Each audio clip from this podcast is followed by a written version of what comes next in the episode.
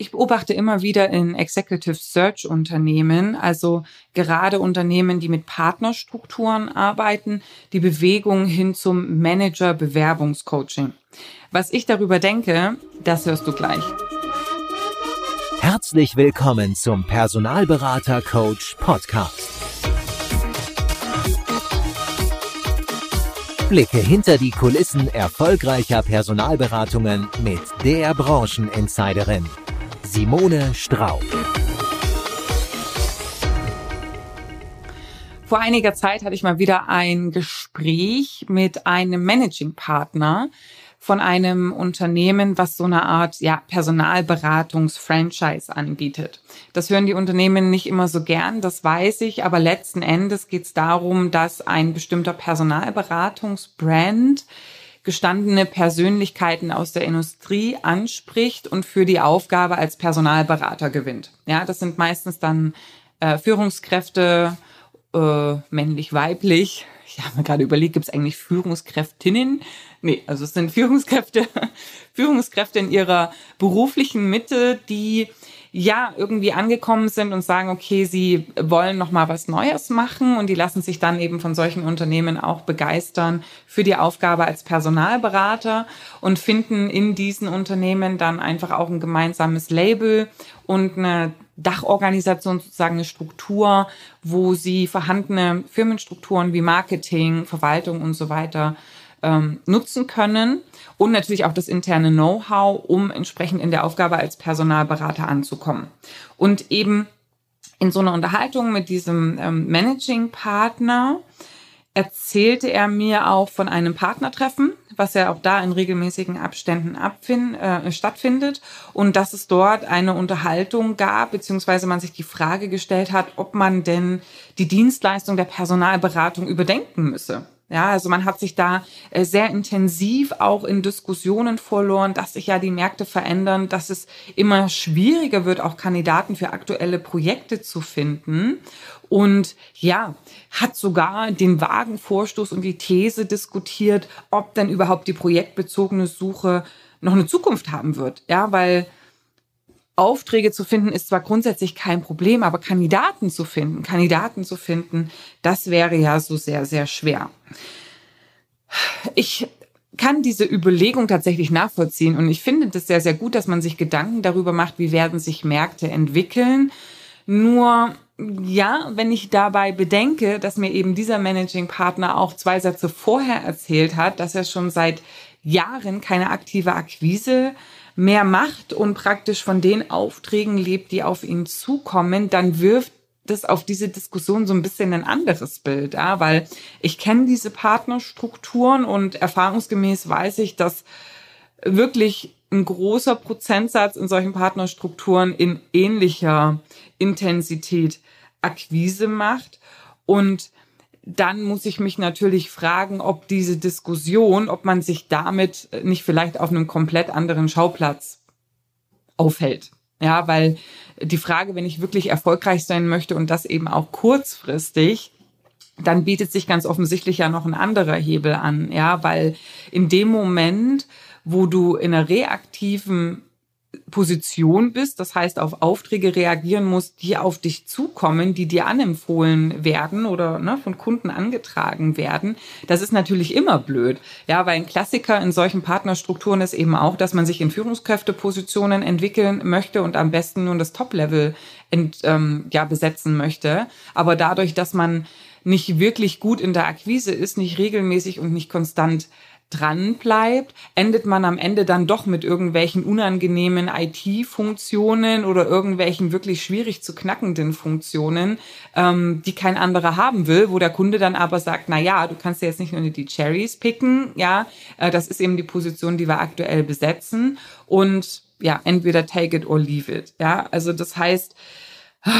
anstatt sich in solchen Partnermeetings mit irgendwelchen Fragestellungen zu beschäftigen, die irgendwann mal in der Zukunft liegen, ja, beschäftigt euch doch wirklich mit den Themen, die wirklich zu mehr Umsatz führen, ja, weil ähm, warum ja, mache ich mir zum Beispiel nicht darüber Gedanken, ne, also dieser Satz, ähm, Aufträge zu bekommen ist nicht schwer, aber Kandidaten dafür zu finden. Ja, okay, aber warum fängst du nicht an, dich zum Beispiel darin zu trainieren, aktiver die Erwartungshaltung von deinem Kunden zu managen? Und wenn du sagst, du tust es, aber der Kunde zieht nicht mit, dann solltest du eben auch lernen, Nein zu sagen. Ja, weil das, Problem ist doch, dass ähm, du als Personalberater, der keine Pipeline hast und nur reaktiv eben auf Kunden reagiert, die auf dich zukommen, wenn du nicht die Wahl hast, dann fällt es dir natürlich schwer, Nein zu sagen. Und dann nimmst du lieber den Spatz in der Hand als die Taube auf dem Dach. Ja, aber der Kern des Problems ist doch nicht, dass sich der Kandidatenmarkt dreht, sondern dass du eben in Bezug auf die Akquise nicht in die Pushen kommst. Ganz abgesehen davon erhalten wir uns als Personalberater damit ja auch das Problem der wählerischen Kunden selbst. Ja, weil wenn es immer wieder einen Berater gibt, der sich so einer Suche annimmt, wie sollen die Kunden dann lernen, dass sie im aktuellen Markt mit ihren Vorstellungen nicht weiterkommen? Ich bin auf jeden Fall überzeugt davon, dass sich sowohl in der aktuellen Marktsituation als auch in Zukunft noch gute Kandidaten finden und Projekte platzieren lassen. Ist der Anspruch an den Berater und seine Kompetenzen im Rahmen der Projektsteuerung, aber auch in der Akquise gestiegen? Ja, definitiv. Aber sollte ich bloß, weil ich etwas nicht richtig kann, gleich das Funktionieren eines kompletten Geschäftsmodells in Frage stellen? Äh, Spoiler, nein. ich muss es dann halt lernen. Ja, ich habe zum Beispiel auch neulich äh, das allererste Mal äh, Rollos, so Klemmrollos an den Fenster anbringen müssen und ich habe mich echt schwer getan. Ja, habe ich deswegen gesagt, dass Klemmrollos nicht funktionieren und sie in Zukunft definitiv nicht überleben werden. Äh, nein, ja, ich habe es halt gelernt und mal ganz angenommen, ich müsste in Zukunft mal wieder ein Klemmrollo an ein Fenster anbringen wird es auf jeden Fall besser funktionieren, weil ich eben weiß, wie es geht. Ja, aber wie gesagt, ich muss es eben lernen. Was dann oftmals herausgearbeitet wird, ist dieser, diese fantastische Idee, hm, also hin und wieder kommen ja auch Führungskräfte auf uns zu. Und das kennst du eben vielleicht auch als Personalberater, Personalvermittler, der schon längere Zeit am Markt ist, dass es immer mal wieder Berufserfahrene auch gibt, ja, die dich ansprechen, die sagen, Mensch, ich suche einen neuen Job, kannst du mir nicht helfen? Und daraus versuchen diese Partnerunternehmen nun eine Möglichkeit zu kreieren, indem sie sagen, Mensch, wir sollten doch diese vorhandenen Kandidaten, die wir haben, eben, wir sollten doch daraus mehr machen, ja, im Rahmen der proaktiven Platzierung beim Kunden, beziehungsweise man kann das Ganze ja auch noch in ein Bewerbercoaching packen, ja, dann kann man auch noch ein bisschen Geld vom Kandidaten nehmen. Und außerdem ist es ja auch ganz geschickt, weil so lernt einen der Manager, die Managerin eben auch kennen, nimmt einen dann mit ins neue Unternehmen und kann dann vielleicht auch zukünftig ein Auftraggeber werden. Ähm, ja. Also das sind natürlich grundsätzlich erstmal ganz interessante Kerngedanken. Ich habe dabei aber trotzdem ein ziemliches Bauchmurmeln, ja, und ich sage da jetzt auch gerne, warum. Also Fun Fact, ja, nicht jeder Manager, Managerin, die auf dich zukommt, ist auch willens, sage ich mal, mehrere tausend Euro in ein Coaching zu investieren. Ja, ähm, und wenn die Person das macht, dann musst du natürlich auch was bieten für dein Geld, ja.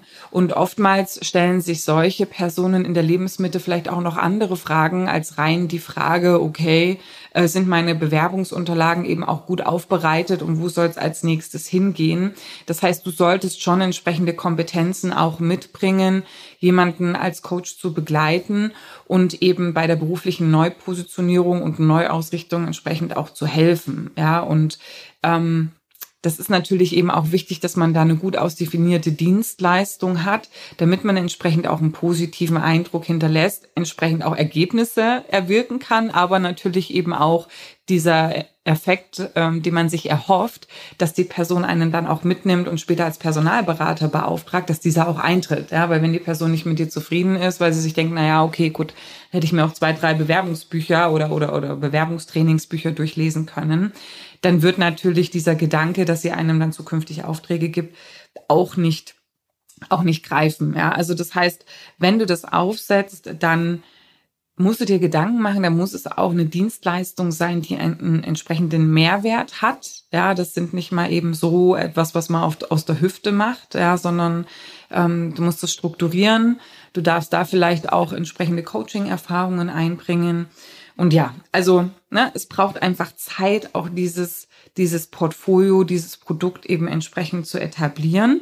Jetzt sagst du dir vielleicht, naja, Simone, bei mir steht jetzt weniger die Dienstleistung, also des Coachings im Vordergrund, sondern am Ende geht es darum, eben auch äh, den Manager äh, proaktiv bei Unternehmen zu positionieren, ja, und so entsprechend eben auch äh, der Person zu helfen, in einen neuen Job zu kommen. Das ja ist sicherlich ein Gedanke oder eine Dienstleistung, die eben auf Führungskräfteebene zu ähm, auf Gehör stößt. Punkt hier, stell dir das bitte auch nicht zu einfach vor, ja, weil ich meine, in der erfolgsbasierten Personalvermittlung ist das Thema Kandidatenmultiplikation, ja, vom Kandidaten auszugehen, an die Kunden heranzugehen, zu, zu gehen, ist jetzt nicht irgendeine Erfindung, weil man sagt, okay, die Kandidaten werden immer knapper, jetzt mache ich mehr aus denen, die ich, äh, die ich habe.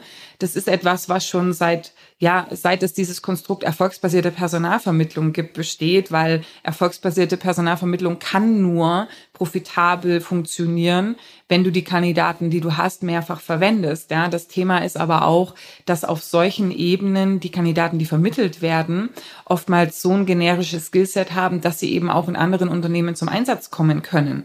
Ja, das hast du eben auf einer Führungskräfteebene nicht ja, weil da einfach ja der Anspruch in solchen Schlüsselfunktionen noch mal höher ist an die Qualifikation vom Kandidaten, aber auch an die Persönlichkeit. Ja, da muss ein Match da sein. Also es müssen einfach sehr viele Dinge stimmen damit jemand sagt, okay, ja, den Kandidaten stelle ich mir ein und noch hinzukommt, dass die Position ja auch erstmal frei sein muss ja, auf so einer hohen Ebene hast du eben nicht die Fülle an äh, Positionen, wie jetzt zum Beispiel, wenn du einen Softwareentwickler besetzen würdest, ja, oder eben andere ähm, äh, Funktionen auf niedrigerem Level. Ja, da ist die Nachfrage einfach wesentlich höher und solche Positionen sind sicherlich auch wesentlich einfacher zu finden, ja, also zu spotten im Sinne von, okay, wo sind die denn gerade zu besetzen, ja, über Stellenanzeigen, die ausgeschrieben sind.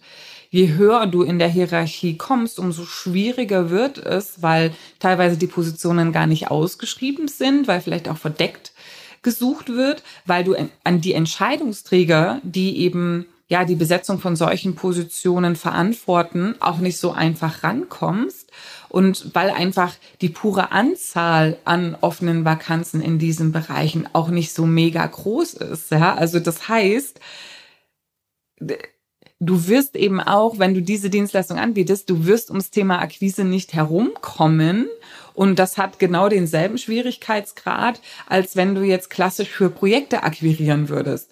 Ja, es mag vielleicht sein, dass ein konkreter Kandidat einen einfacheren Einstieg gewährt, aber dafür brauchst du eine höhere, ähm, sag ich mal, ähm, Frequenz an Anrufen, um überhaupt auf Unternehmen zu stoßen, die vielleicht jetzt gerade einen Bedarf eben an so einer Position auch haben. Ja, also A, du kommst um die Akquise nicht drumrum und B, und das ist eben auch die andere Sache nochmal, überleg dir, wie soll das Ganze finanziert werden? Ja, weil es gibt ja ähm, klassische äh, Unternehmen, die eben inverses Headhunting anbieten. Da ist ja zum Beispiel Vogel und die Tumble eben äh, marktführend. Da habe ich auch den, äh, die Adensam Personalberatung beziehungsweise Adensam Managementberatung, den Frank Adensam hatte ich auch in meinem Podcast hier schon interviewt, musst du mal schauen, ähm, liegt er auf den vorderen Rängen. Und die Kosten für so ein inverses Headhunting hat der Kandidat zu zahlen und die sind eben auch in einem fünfstelligen Bereich und nicht in einem mittleren vierstelligen Bereich, wie es so dann hier ähm, hinlänglich verkauft wird. Ja, also das heißt, die Kalkulation von der Kandidat übernimmt zum gewissen Teil die Kosten, die ich habe, um ihn proaktiv zu platzieren. Die wird nicht aufgehen, wenn du rein das Geld nur vom Kandidaten nimmst.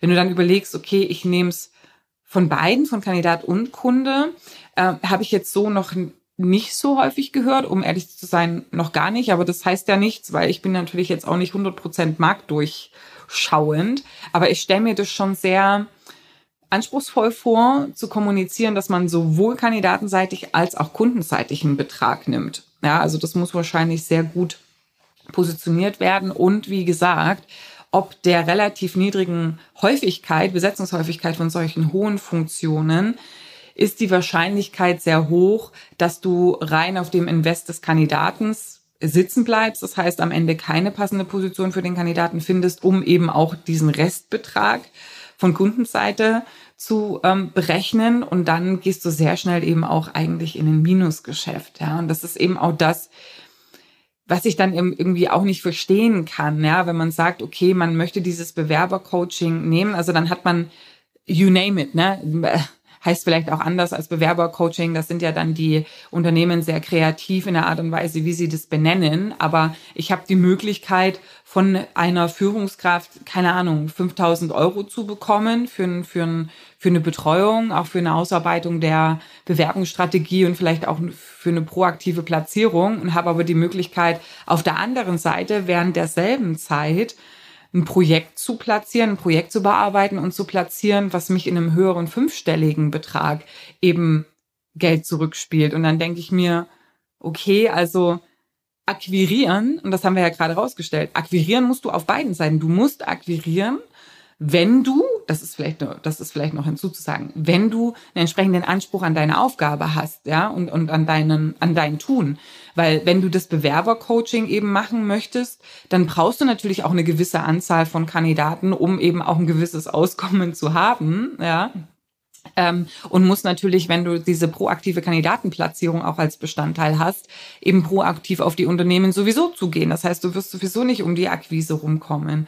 Und auf der anderen Seite eben, wenn du Projektakquise betreibst, ja, und nicht nur jedes Projekt annehmen möchtest, was dir da irgendwie äh, vor die Füße geschmissen wird, dann spielt eben Akquise auch eine Rolle. Ja, und wenn du jetzt zum Beispiel sagst, ach, ich mische das so ein bisschen, ich mache beides, je nachdem, was kommt, ja, dann bist du eben sehr stark im Reaktiven. Ne? Dann kannst du, das kannst du natürlich machen, du kannst dich zurücklehnen und sagen, oh, ich werde eh immer mal wieder von hochrangigen Führungskräften angeschrieben und mal wird einer kaufen, mal halt nicht und mal kommt ein Auftrag und mal nicht. Das ist okay. Wie gesagt, in dem Moment, wo du jetzt keinen hohen, besonders hohen Anspruch an dich und an dein Tun hast, ja, wenn du sagst, okay, eigentlich Geld spielt keine Rolle, ähm, ich will halt einfach noch ein bisschen was machen, damit wir am Ende nicht langweilig wird, okay, fair enough, ja, also dann, dann kannst du das natürlich machen, ja, aber ich spreche jetzt wirklich ähm, dich auch als berufserfahrenen Personalberater an, der eben es auch gewohnt ist, die Dinge, die er tut, auch richtig zu machen und ja, mit, mit mit Schmackes zu machen. Und das hat nichts damit zu tun, dass du jetzt acht Stunden am Tag oder zehn Stunden am Tag arbeiten musst. Gar nicht, ja. Das hat einfach etwas damit zu tun, selbst wenn du nur vier Stunden arbeiten möchtest, dass du dir sagst, okay, egal wie viel Zeit ich investiere, ich möchte aber das Maximum herausholen, ja, und ich möchte mich selber noch fordern, weil ähm, ja, denk dran, das ist wie so ein, so ein, so ein Muskel, ja, wenn der nicht mehr gefordert wird, ja, und neuen Reizen ausgesetzt wird, dann bildet sich der Muskel zurück, ja, wird schlaff und irgendwann irgendwie auch nicht mehr gebraucht, ja, und dann, ja, ist die Frage, kannst du entscheiden, ja? Ich würde dir sagen, okay, mach den Fehler nicht. Ja, also wenn du wirklich ähm, ernsthaft auch dein Geschäft machen möchtest, ja, wenn du ähm, deine Zeit maximieren möchtest und noch was reißen willst auch, dann komm ins Tun. Ja, und wenn du Hilfe dabei brauchst, dann melde dich gern bei mir. Wir arbeiten eben auch eine individuelle Positionierung für dich aus, eine Vertriebsstrategie und ich unterstütze dich dabei eben deine PS, die du ja über deine Industrieerfahrung über Jahre und Jahrzehnte angesammelt hast, eben auch in dieser neuen Funktion auf die Straße zu bringen und die Zeit, die du im Geschäft bist, eben auch optimal zu nutzen. In diesem Sinne, happy hunting und vielleicht bis bald.